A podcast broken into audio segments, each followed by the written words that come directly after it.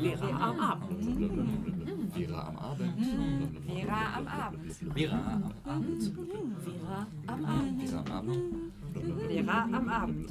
Vera am Abend. Vera am Abend. Vera am Abend. Vera am Abend. Vera am Abend. Ja, ich denke, der 1. Mai ist der Tag der Arbeit. Also für den, ist ein Festtag, wo ähm, ja, Menschen, die arbeiten, sozusagen feiern werden. 1. Mai, traditioneller, schon seit Jahrzehnten bestehender Feiertag, der schon verschiedene Systeme überdauert hat und der eigentlich so ein bisschen dazu dienen soll, äh, um die Arbeit herum sich Gedanken zu machen. Und äh, Tag frei gibt es öfter mal. Ja, das ist, kann nicht sein, dass das so immer nur unter dem Gesichtspunkt gesehen wird. Ich selber mache mir schon immer Gedanken, wenn irgendwelche Tage frei sind. Ich weiß auch, welche ich abschaffen würde oder welche ich beibehalten würde oder vielleicht einführen. Und 1. Mai würde ich beibehalten, das ist schon brauchbar. Ja klar, als 1. Mai ist ein Feiertag. Als, äh, aber ich habe dann Tag frei und äh, mehr verbinde ich damit ehrlich gesagt nicht. Also den Hintergrund selber, den feiern wir da jetzt ehrlich gesagt auch nicht. Und äh, ja, das war es eigentlich. Demonstration, die es vor längeren Zeiten gab. Frühling,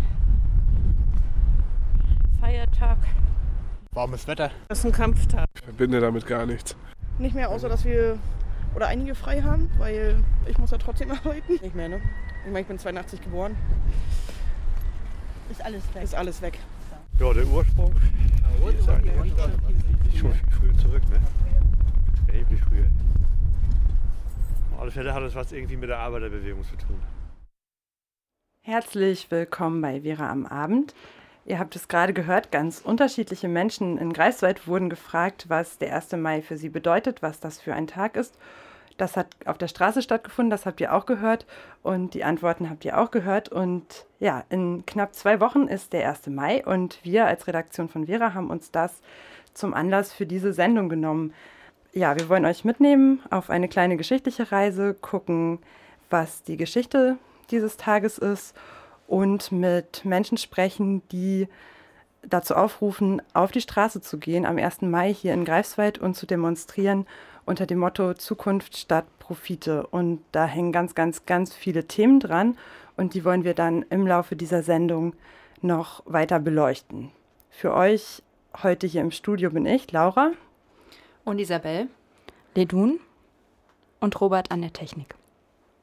Klassenlose Gesellschaft? Wir warten hier auf den Bus, während andere mit Autos vorbeifahren, die so viel kosten wie ein Haus. Halt die Deadline ein, so ist fein. Hol die Ellenbogen raus, burn dich aus. 24, 7, 8 bis 8.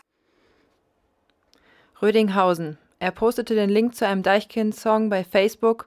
Das kostete einen Mann aus Kreis Herford den Job. Der Chef sah darin eine Beleidigung, setzte den Mitarbeiter fristlos vor die Tür. In ihrem Song Bück dich hoch gibt die Hamburger Hip-Hop-Band satirische Karrieretipps und übt Kritik an der profitorientierten Ellenbogengesellschaft.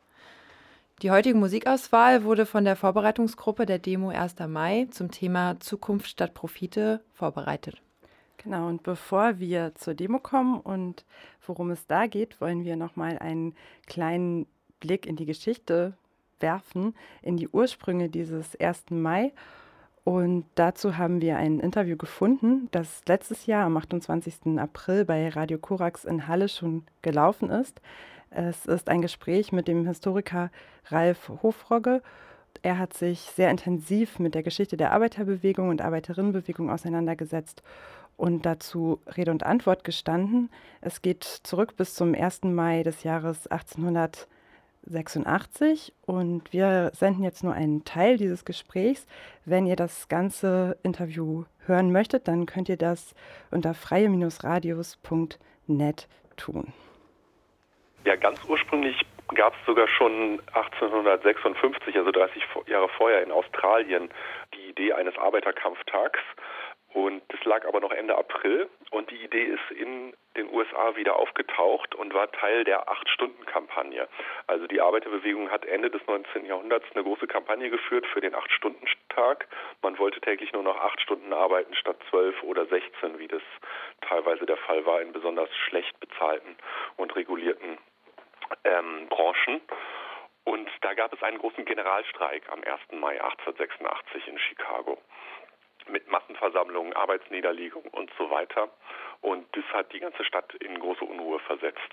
Dann ist ja sozusagen ähm, das, was dieses Datum so ähm, geschichtsträchtig macht, ist ja dann eigentlich in den Folgetagen auch passiert in Chicago. Das war ja ein mehrtägiger ähm, Massenstreik, wo in Chicago allein 90.000 Leute diesem Aufruf gefolgt sind und äh, damit einhergegangen sind in diesen Folgetagen bewaffnete Auseinandersetzungen auch. Kannst du beschreiben, was da passiert ist?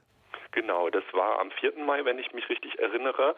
Und es war eine Massenversammlung. Wenn man sich die Flugblätter anguckt, äh, kommt das Internationalistische schon raus. Das war eine Versa Massenversammlung. Da steht auf einem Flugblatt oben Mass-Meeting und unten steht Massenversammlung auf Deutsch, weil nämlich die deutschsprachigen Anarchisten in Chicago sehr stark waren. Äh, allgemein in der Epoche waren die Anarchisten sehr stark ein Rückgrat der Arbeiterbewegung, auch stark gewerkschaftlich organisiert. Und die haben dieses Mass-Meeting, diese Massenversammlung gemacht. Und am Rande dieser Versammlung explodierte eine Bombe Bombe, die zwölf Tote zur Folge hatte und äh, davon mehrere Polizisten, aber eben auch mehrere Arbeiter. Und obwohl ihre eigenen Leute sozusagen auch mit dabei draufgegangen sind und es eigentlich keinen Sinn macht, eine Bombe mitten in die eigene Demonstration zu schmeißen, wurde am Ende gerichtlich festgestellt, äh, die Anarchisten sind schuld daran, die waren es und die Ideen der Redner, hieß es im Gerichtsurteil, seien verantwortlich für die Eskalation. Im Prozess führte das zu Todesurteilen. August Spieß, einer der Redner und Anführer der Arbeiterbewegung der Zeit, wurde hingerichtet. Seine letzten Worte waren, man kann nicht ewig leben wie ein Vieh. Und auf der Beerdigung waren 25.000 Leute. Also es war sozusagen dann nochmal eine weitere Demonstration der Stärke eigentlich. Die Idee, diese Massenbewegung zu zerschlagen, trotz aller Gewalt, hat nicht funktioniert. Also 1889 gab es in Paris einen Kongress, am 14. Juli, nicht zufällig, am 100. Jahrestag des Sturms auf die Bastille. Und da haben sich alle Arbeiterparteien, Gewerkschaften, die es damals so gab, getroffen, um sich wieder mal zusammenzufinden. Und das war der Gründungstag der zweiten Internationale, der Sozialistischen Internationale. Also Friedrich Engels hatte diesen Kongress noch selber mitorganisiert, viel geschimpft in seinen Briefen drüber, weil er nicht wusste, was dabei rauskommt. Aber am Ende war es sehr erfolgreich, weil es dann ein regelmäßiges Treffen wurde, dass sich alle sozialistischen Gruppen und Parteien, es waren nicht alles schon Parteien, waren nicht alle so groß, aber die Bewegung wuchs, äh, regelmäßig versammelt haben. Und auf diesem Gründungskongress 1889, der war drei Jahre nach der Haymarket Affair, wurde dann beschlossen, den 1. Mai regelmäßig also erstmal wurde beschlossen, den 1. Mai 1890 zum Kampftag der Arbeiterklasse zu machen, auch um diese Acht-Stunden-Tagsforderung nochmal Nachdruck zu verleihen. Und damit war das sozusagen globalisiert, der 1. Mai. Da kam er aus den USA raus oder aus den australischen Anfängen, die ich zitiert hatte, und war in Europa angekommen. Und dann musste halt jede Arbeiterbewegung erstmal sehen, was machen wir an dem Tag denn. Dann ist vielleicht die Frage, wenn man sich jetzt ähm, mit so einer Geschichte und auch mit so einer wechselhaften Geschichte auseinandersetzt, was bleibt denn dann heute noch vom 1. Mai? Oder wenn man sich diese Ursprünge anguckt, was kann uns das dann vielleicht heute sagen? Oder ist das eine verlorene Geschichte oder können wir was damit anfangen? Ja, ich glaube, Antwort in zwei Teilen geben. Erstmal muss ich noch mal was sagen zu der äh, Nazi-Aneignung und im Grunde Enteignung dieses Tages, weil das eine ganz andere Sache ist. Und dann noch mal was zum Thema reformistische und revolutionäre Traditionen im 1. Mai, weil das sind natürlich große Unterschiede. Das reformistische und revolutionäre sind ja eigentlich der Streit um die Mittel zwischen Sozialdemokratie und Kommunismus oder Anarchismus auch, den hatten wir eben auch. Also will man sozusagen die sozialen Ziele der Arbeiterbewegung mit äh, Revolution oder mit Reformen durchsetzen durchsetzen, was glaubt man, was klüger ist.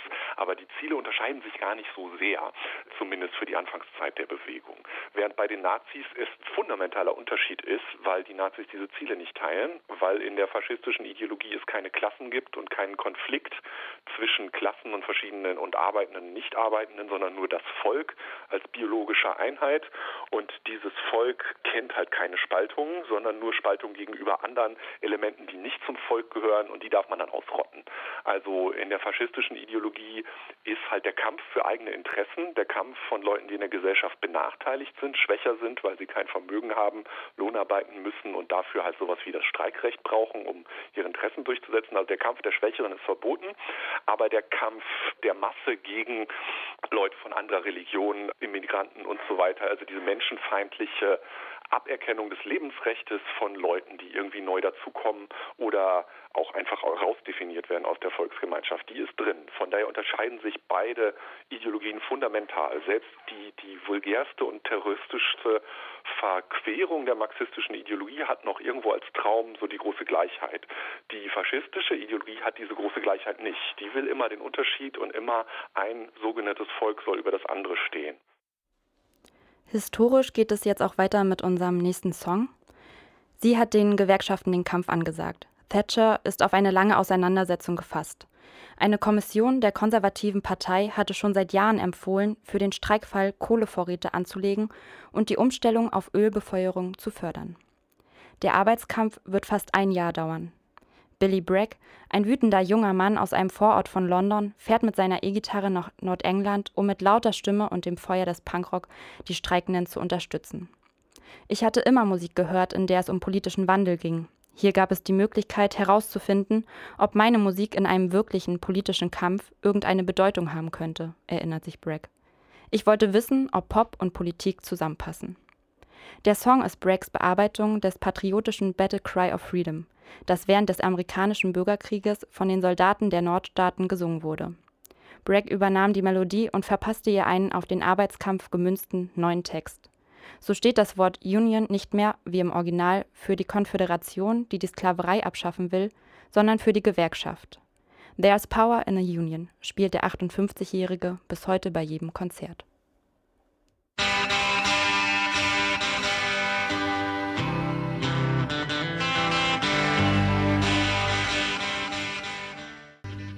Die Verhältnisse in den Krankenhäusern verschärfen sich bundesweit ungebremst. Die finanziell schwachen öffentlichen Kliniken sparen ein, die Klinikkonzerne aus Profitinteresse zur Erhöhung der Gewinne ebenso. Die Voraussetzungen ähneln sich, die Verdi ist zu behäbig und konfliktscheu, um dem etwas entgegenzusetzen. Die Widersprüche treten offen zutage und spitzen sich zu. Irgendwann kracht es, und dann kommt es auf selbstorganisierte Strukturen in den Betrieben an. Ihr hört Radio Vera. Unsere heutige Sendung beschäftigt sich mit dem Thema Arbeit, mit dem Fokus auf den 1. Mai und die 1. Mai-Demonstration in Greifswald. Laura, wann hast du dich eigentlich zum ersten Mal mit dem Thema Arbeit beschäftigt oder bist damit in Kontakt gekommen? Ja, wahrscheinlich oder ziemlich sicher, als ich das erste Mal gearbeitet habe. Und das war, als ich mein Abitur gemacht habe. Da habe ich nebenbei in einer Kneipe gearbeitet und fand das irgendwie alles nicht so geil, wie es lief. Also ich habe ziemlich wenig Geld bekommen und an den Tagen, an denen ich in der Küche gestanden habe, halt auch nicht wirklich viel Trinkgeld, was ja immer in der Gastronomie so eingerechnet wird, dass man eben sich über Trinkgeld mitfinanziert und das hat mich ziemlich geärgert, aber ich wusste damals auch nicht, dass ich im Minijob irgendwelche Rechte habe und Genau, bin auch nicht dafür auf die Straße gegangen oder so. Habe also den 1. Mai auch nicht als Tag genutzt, um für meine besseren Arbeitsbedingungen zu demonstrieren. Und weißt du noch, wie viel du damals bekommen hast pro Stunde? Ich glaube 5 Euro. Also es gab auf jeden Fall noch keinen Mindestlohn. Ja, das kenne ich auch noch ganz gut. Ähm, wir haben heute live am Telefon ähm, haben wir zwei Aktivistinnen quasi zu Gast. Ähm, das sind Charlotte und Robert. Die sind, beide sind involviert an der Organisation zum 1. Mai in Greifswald, das zum, dieses Jahr zum Thema ähm, Zukunft statt Profite stattfinden wird. Ich hoffe, die beiden können uns jetzt hören. Hallo? Hallo? Hallo. Ja, schön, dass ihr dabei seid. Ähm, genau, wir hätten mal ein paar Fragen an euch und ich würde gleich einfach mal starten. Ähm, was bedeutet euch denn eigentlich der 1. Mai? Ja, also ich würde vielleicht äh, einfach mal versuchen, auf die Frage zu antworten. Ähm, Okay. Also für mich persönlich hat das so ein bisschen zwei Komponenten. Also zum einen äh, gehe ich schon mehr als 15 Jahre eigentlich äh, immer am 1. Mai irgendwie auf die Straße. In ganz verschiedenen Zusammenhängen. Ähm, als Jugendlicher fing es halt an und für mich war das halt einfach Erlebniswelt. Ähm, ähm, Demonstrationen, viele Leute, äh, man geht irgendwie für die gleiche Sache auf die Straße, das hat Identität geschaffen, das hat äh, Mut gemacht, äh, das hat Anreiz geschaffen, äh, auch weiterzumachen außerhalb vom 1. Mai. Und äh, zum anderen ist der 1. Mai natürlich halt auch einfach ein internationaler Kampftag, ähm, wo Lohnabhängige auf der ganzen Welt sozusagen zeigen, dass sie halt äh, gemeinsame Interessen haben, dass sie zusammengehören und ähm, dass sie äh, sich, dass sie international kämpfen müssen, auch wenn äh, wenn sie äh, lokale Bezüge herstellen, äh, es trotzdem etwas gibt, was sie verbindet. Und ähm, das ist eigentlich sozusagen äh, eine ganz, ganz niedrigschwellige Form von internationaler Organisierung, auch wenn das unabhängig voneinander laufen kann, ähm, einfach aufgrund der ähm, Klassenzugehörigkeit. Okay. Ähm, und du sagst seit 15 Jahren, das ist ja wirklich schon eine sehr lange Zeit. Kannst du vielleicht erzählen, wie du zum ersten Mal ähm, dazu gekommen bist, auf die Straße zu gehen? Also tatsächlich ähm, war das damals ein äh, ich glaube, ach nee, Quatsch, das war eine DGB-Demonstration, also eine ganz klassische DGB-Demonstration in Rostock, ähm, die hier äh, in Rostock traditionell immer im Bratwurstessen irgendwie endet. Äh, das schien mir damals unglaublich progressiv zu sein und ähm, heutzutage würde ich das ein bisschen anders sehen. Aber so ging das eigentlich los und äh, über Jahre ähm, ja, war ich letztendlich viel immer auf so den äh, an den Anti-Nazi-Protesten zum 1. Mai mit dem Vorpommern mhm. beteiligt. Ähm, später habe ich da dann auch organisatorische Aufgaben übernommen etc. pp. Mhm. Genau, so ging das eigentlich los. Ah, okay. Und Charlotte, wie war das bei dir? Ja, ähnlich wie äh, bei Robert. Also nur, ich glaube, mein 1. Mai liegt äh, tatsächlich nicht 15 Jahre zurück, sondern vielleicht 10 oder so. Aber es war auch äh, eine DGB-Demo, die äh, an der ich in Rostock teilgenommen habe und es auch unglaublich äh, schön fand, äh, am Kastanienplatz meine Bratwurst zu essen und äh, mich äh, ganz gut gefühlt dabei. Das äh, sehe ich mittlerweile auch anders. Ähm, ich finde, der 1. Mai ist eigentlich sollte mehr, viel mehr dafür genutzt werden, auch die eigenen Inhalte unter die Menschen zu bringen. Und da bin ich nicht immer beim DGB oder eigentlich in den seltensten Fällen. Ähm, ja, genau. Aber das war so das Erlebnis meines ersten Mais. Ja, vielen Dank dafür. Ähm, wir, haben noch, wir haben uns bei der Vorbereitung die Frage gestellt, darf Arbeit eigentlich Spaß machen oder vergrößert es eigentlich das Problem oder verhindert es den Klassenkampf? Wie seht ihr das? Naja, also, also na klar, Arbeit äh, soll nach Möglichkeit auch Spaß machen. Die Menschen sollen natürlich glücklich sein mhm. und ähm, da wir viel Zeit auf Arbeit verbringen, ist es natürlich auch schön, äh, wenn man sich dort freuen kann und Spaß haben kann. Und äh, tatsächlich ähm, ist aus meiner Sicht ähm, der Glaube daran oder diese, äh, diese Vorstellung davon, ähm, dass man einen guten Bildungsweg einschlagen muss, eine gute Ausbildung machen muss oder ein geiles Studium machen muss, um nachher einen coolen Job abzugreifen, wo man sich darüber verwirklichen kann, wo man glücklich sein kann, wo man Spaß haben kann, äh, eine bürgerliche Illusion. Also zum einen trifft das auf den absolut überwiegenden Teil der lohnabhängigen Bevölkerung einfach nicht zu. Das mhm. ist nicht nur so ein Ding in, in, Deutschland, weil irgendwie in Deutschland die Sachen generell irgendwie so ein bisschen fragwürdig sind oft, aber äh, sondern das ist halt ein internationales Ding. Ne? Also äh, man geht halt arbeiten, um äh, sein Auskommen zu haben.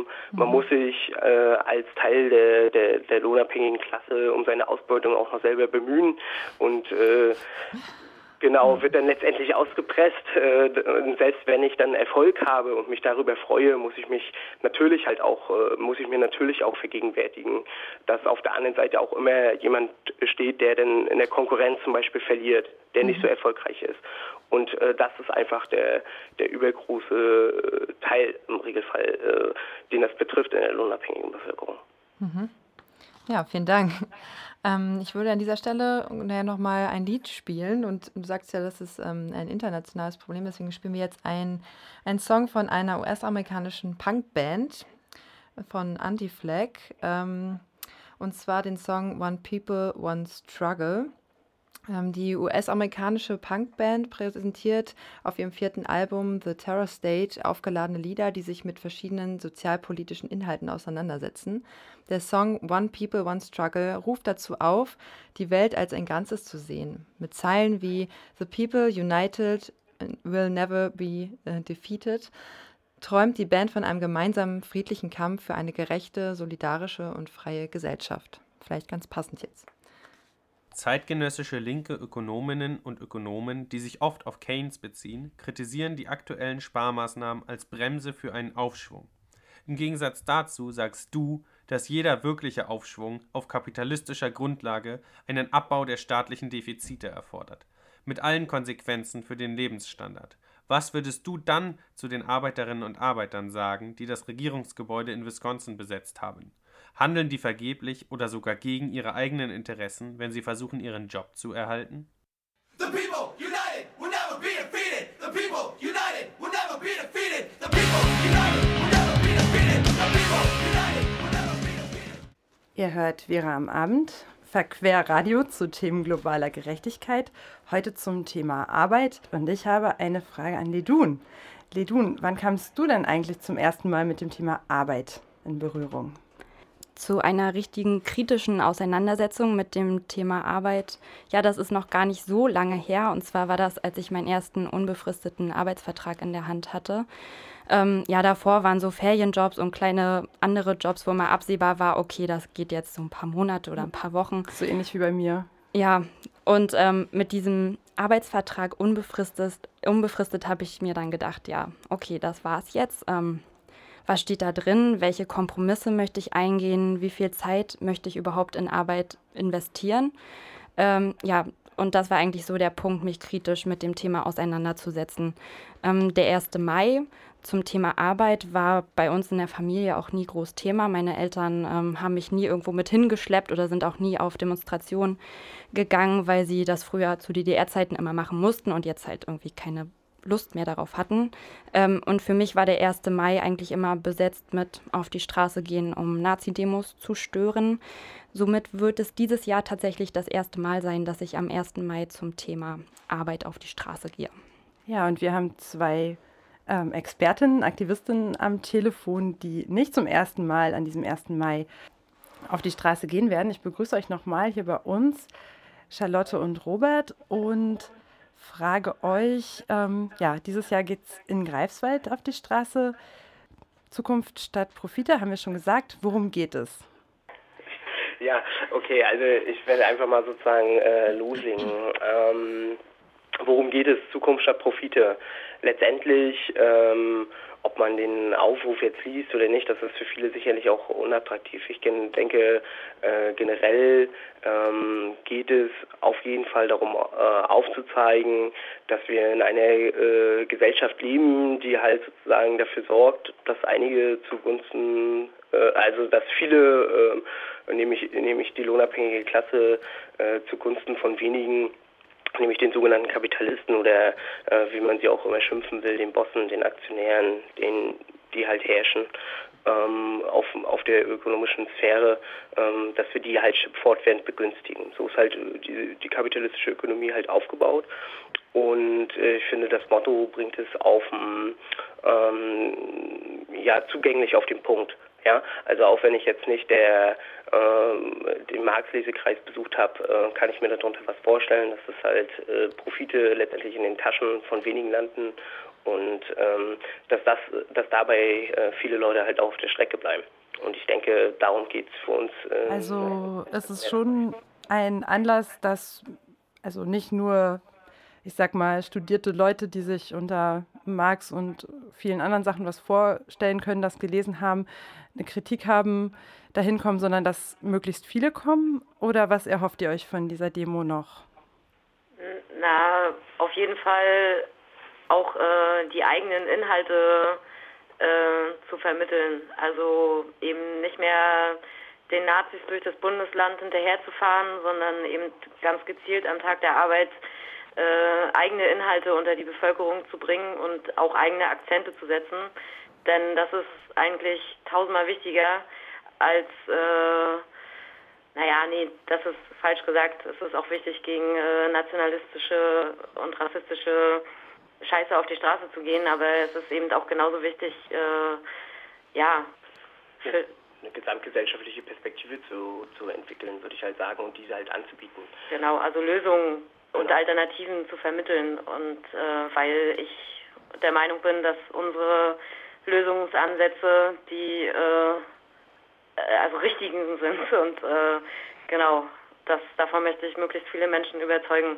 Genau, vielleicht einfach nochmal für die, die Leute, die da meinen, also für uns irgendwie, dass man Marx mindestens in Grundzügen auch verstanden hat und äh, das auf jetzige Verhältnisse anwenden kann, äh, das vielleicht auf eine, eine verständliche Ebene zu bringen, um selbstverständlich natürlich Leute ähm, diese Inhalte auch zugänglich zu machen, die Erkenntnisse äh, und die, die Analyse zugänglich zu machen, ähm, wo sie einfach irgendwie nicht die Zeit dafür haben, irgendwie drei Bände harten Stoff Kapital zu lesen oder so. Ja, Auch, die, äh, die Zeit nicht haben, weil sie wahrscheinlich auch ähm, arbeiten müssen. Ähm, Wollt ihr noch mal so ganz kurz die Themen zusammenfassen, in denen es, um die es in den Redebeiträgen ungefähr gehen wird, dann am 1. Mai, worauf wir uns freuen können? Also freuen könnt ihr euch auf jeden Fall um die ganze Vielfalt rund um das Thema Arbeit, um die Solidarität, um Kämpfe und Gerechtigkeit. Und äh, ja, das äh, war so oder ist im Groben das, worum es in der Demo geht. Und das wird eben nicht nur untermauert durch Redebeiträge, sondern auch um äh, Flyer, die äh, während der Demo ja verteilt und äh, wenn die Zeit ist, vielleicht auch äh, in Briefkästen gesteckt werden oder vielleicht äh, den einen oder die andere Passantin äh, unterwegs nochmal äh, ein Gespräch ans Bein gebunden wird. Ähm, genau, also Okay, und wer jetzt das gehört hat und da hinkommen will, wollt ihr noch mal ganz kurz die harten Fakten zur Demo vorstellen, damit wir alle wissen, wann und wo und wie. Genau, also die Demo startet um 11 Uhr am Busbahnhof am Südbahnhof und zieht dann durch die Stadtteile Schönwalde 1 und 2 bis in die Innenstadt. So, das äh, Damit ähm, würde ich sagen, hören wir wieder Musik. Jetzt habe ich leider, leider gerade vergessen, was wir hören. Wir hören äh, dritte Wahl hören wir mit der Resolution der Kommunaden. Und äh, was es damit auf sich hat, muss ich nachliefern, wenn ich den Zettel wiedergefunden habe. Wir haben diesen enormen produktiven Apparat. Wir haben eine Welt voller Gebäude, Büros, Schulen, Fabriken, landwirtschaftlichen Betrieben und die ganze Technologie. Und es gibt absolut keinen Grund, dass sich die Leute diese Dinge nicht einfach nehmen sollten und sie benutzen. Was sie zurückhält,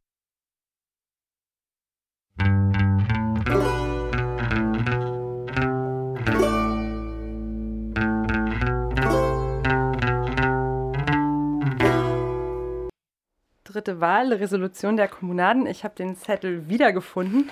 Und äh, der Song ist von 96 vom Album Nimm 3.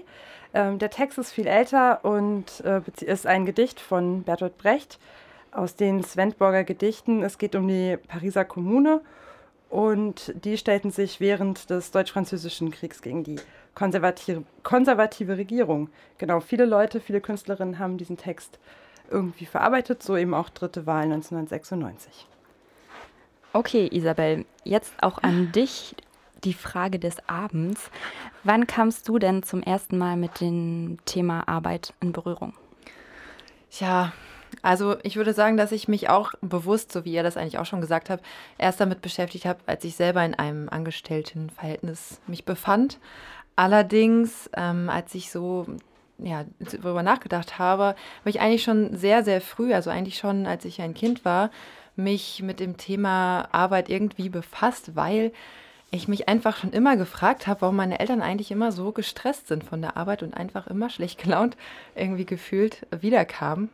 Besonders bei meiner Mutter fand ich das immer sehr irgendwie erschreckend, wie sie so ähm, diese Anspannung immer mit, in, mit nach Hause gebracht hat. Und vor allem habe ich mich immer so gefragt, wieso meine Mutter, die ja schon mit 14 Jahren angefangen hat zu arbeiten, es irgendwie trotzdem nicht ähm, geschafft hat, finanziell so auf eigenen Beinen zu stehen und immer irgendwie einen männlichen Partner brauchte dafür.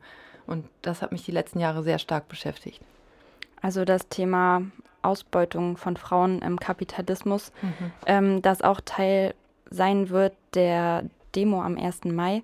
Ähm, Charlotte und Robert, inwieweit wird denn das Thema Ausbeutung von Frauen im Kapitalismus Teil der Demo sein? Ähm, also es gibt auf jeden Fall verschiedene Redebeiträge dazu. Ähm, einmal ja, von äh, der Gruppe Defiant und einmal äh, von der Gruppe Offensiv.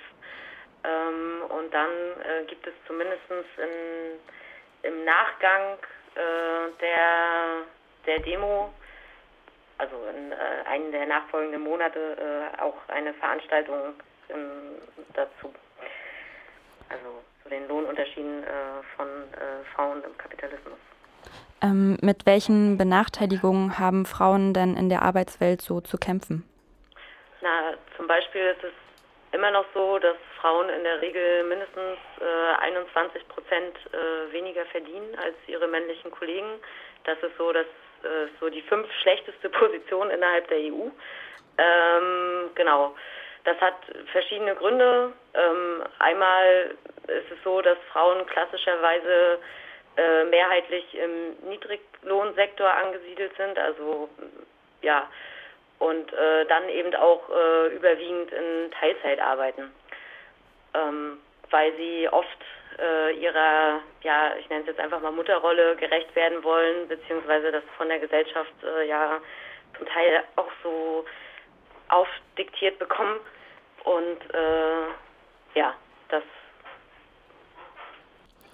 Ist das weltweit so oder ähm, genau gibt es bestimmte Gebiete, in denen es ein größeres Problem für die Frauen gibt in der Arbeitswelt als anderswo?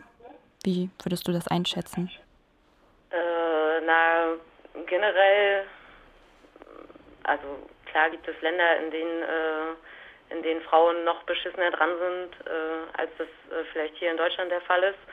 Aber, na, nee, kein Aber. Also ja, es äh, gibt äh, Länder äh, auf der Welt, in denen Frauen definitiv noch beschissener dastehen, als das hier der Fall ist. Und ähm, gibt es Beratungsstellen, die sich speziell mit dem Thema ähm, beschäftigen? Also es ist ja so schon sehr schwierig, unabhängige Beratungsstellen zu finden, die sich eben mit äh, Arbeit oder eben auch Nichtarbeit beschäftigen. Ähm, genau, gibt es Beratungsstellen, die sich speziell mit Frauenbenachteiligung in der Arbeitswelt beschäftigen, an die man sich wenden kann? Weißt du was? Oder ihr? Würde ich vielleicht nochmal irgendwie so kurz äh, was zu sagen. Und zwar, ähm, ja, also es gibt äh, also Organisationen, die das äh, sich explizit schwerpunktmäßig damit beschäftigen. sind mir persönlich keine bekannt. Ich kann mir durchaus vorstellen, dass es dort äh, diverse Frauenvereinigungen und Gruppen gibt, an die man sich selbstverständlich auch äh, sicherlich wenden kann. Ähm, ich kenne es aus, ähm, also ganz häufig gibt es sozusagen in Betrieben über Betriebsräte zum Beispiel ähm, oder über Betriebsratsgremien Ansprechpartner für Frauen. Ähm, es gibt halt in äh, den Gewerkschaften gibt es halt irgendwie Frauengruppen. Ich kann es halt für meine äh, Gewerkschaft zum Beispiel sagen, äh, dass es halt einfach ein, Gleichstellungskomitee gibt, der sich explizit halt äh, nur mit der ja, gesonderten Ausbeutung von Frauen ähm, in der Lohnarbeitswelt sozusagen auseinandersetzt. Also es gibt definitiv Stellen, äh, eigentlich so ziemlich in jeder halbwegs größeren Gewerkschaft und auch in vielen kleinen, radikaleren Basisgewerkschaften, wo Frauen ähm, Ausbeutung nochmal gesondert thematisiert wird und an die man sich auch wenden kann. Ähm, genau. Und äh, tatsächlich in Deutschland auf gesetzlicher Ebene ähm, äh, tatsächlich auch teilweise halt über das äh, äh, Betriebsverfassungsgesetz halt. Ne? Okay, gut. Ähm, danke erstmal für eure Antworten dazu. Ja, die Benachteiligung von Frauen ist ja kein neues Problem, ähm, sondern eine Same Old Story, ähm, wo wir bei unserem nächsten Song wären. Same Old Story der Baboon Show. Mit Same Old Story veröffentlicht die schwedische Band The Baboon Show die erste Single vom kommenden Album Radio Rebelled. Dieses erscheint am 16. erschien 16. Februar via Kidnap Music. Der Song ist eine Interpretation eines Stückes der aus Göteborg stammenden kommunistischen Working Class Band Knutna Neva und diese war besonders in den 70ern sehr aktiv. Der Song zeigt zum einen eine neue, ernstere Seite der Band, zum anderen wieder einmal das einzigartige Gespür der Band, fesselnde Songs und kämpferische Lyrics in ein eingängigen Songwriting zu vereinen.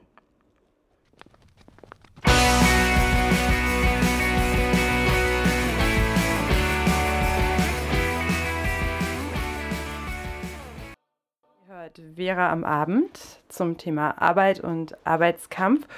Und wir haben noch ein paar Veranstaltungen hier für euch, in Greifswald vor allem, die sich mit dem Thema oder mit verwandten Themen beschäftigen, zu denen ihr sehr gerne hingehen könnt. Und zwar gibt es gerade eine Ausstellung, die heißt El Salvador, kein Frieden ohne soziale Gerechtigkeit. Ähm, die könnt ihr sehen im Bildungsraum des Weltblick e.V., der ist gegenüber vom Weltladen im St. Spiritus. Und es geht um die Vergangenheit, Gegenwart und Zukunft El Salvadors. Ich habe schon mal reingeschaut und es geht da auf jeden Fall auch um Arbeitsbedingungen, um Landbesitz, um soziale Gerechtigkeit und die Geschichte des Landes. Und der Weltland stellt sein ähm, Partnerschaftsprojekt vor, was da versucht, einen anderen Akzent zu setzen und eben faire Bedingungen zu schaffen. Das ist ganz spannend. Diese Ausstellung seht ihr bis zum 20. Mai noch, also könnt ihr noch vorbeigehen im St. Spiritus in Greifswald in der Langen Straße.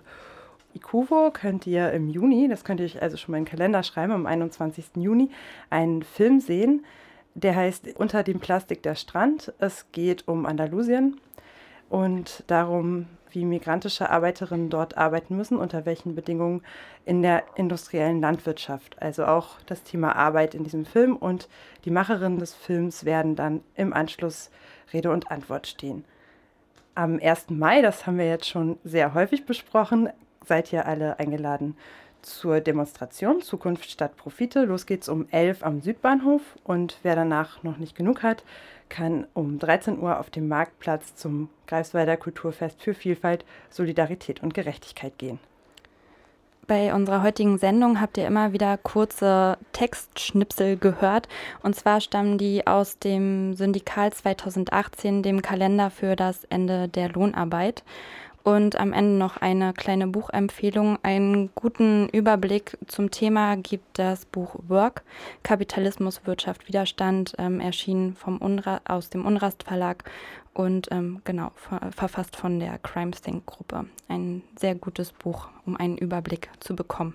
Ja, immer wieder in der Sendung habt ihr auch Robert und Charlotte gehört, die die Demonstration mitorganisieren und denen viele dieser Themen sehr wichtig sind und die uns Auskunft gegeben haben zur Demonstration, zu ihrer Motivation.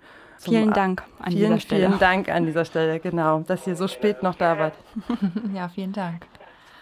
Ähm, ihr hört jetzt am Ende noch einen Song von Peter Licht, Lied vom Ende des Kapitalismus. Das Lied tut quasi so, als wäre der Kapitalismus schon Geschichte. Und weil es eben so tut, als sei alles schon getan und erreicht, was man gegen diese Wirtschaftsform im Sinn haben kann, braucht Peter Licht keinen Kämpfergestus, keine Parolen und null Pathos. Wir verabschieden uns für heute. Bis in zwei Wochen. Tschüss. Tschüss. Tschüss. Unser Leben ist der Mord durch Arbeit. Wir hängen 60 Jahre lang am Strick und zappeln, aber wir werden uns losschneiden. Georg Büchner, 1835.